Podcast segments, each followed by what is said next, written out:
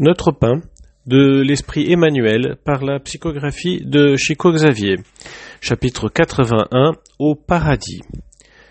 Le texte à l'étude vient de l'Évangile selon Luc, chapitre 23, verset 43. Jésus lui répondit Je te le dis en vérité, aujourd'hui, tu seras avec moi dans le paradis. Et voici le commentaire d'Emmanuel.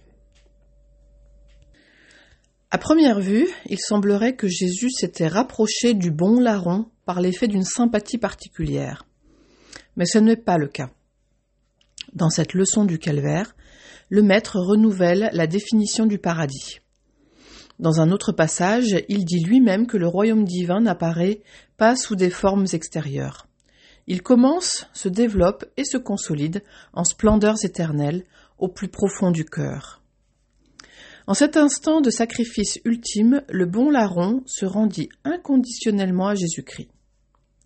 Le lecteur de l'Évangile ne cherche pas à connaître les travaux acharnés et les responsabilités nouvelles qui pèseraient sur les épaules de ce larron, de manière à cimenter son union avec le Sauveur. Mais il sait qu'à compter de ce moment, l'ancien malfaiteur pénétrera dans le ciel. Le symbole est magnifique et profond et il donne l'idée de l'étendue infinie de la miséricorde divine. Nous pouvons nous présenter avec un grand ensemble de débits du passé obscur face à la vérité.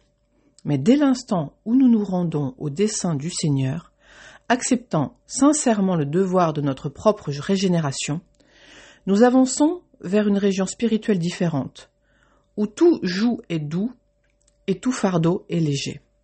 Arrivé à ce point, l'esprit endetté ne restera plus dans une fausse attitude béatifique, reconnaissant avant tout qu'avec Jésus, la souffrance est une rectification et les croix des lumières immortelles. Voilà la raison pour laquelle le bon larron, à cet instant particulier, est entré dans les magnificences du paradis.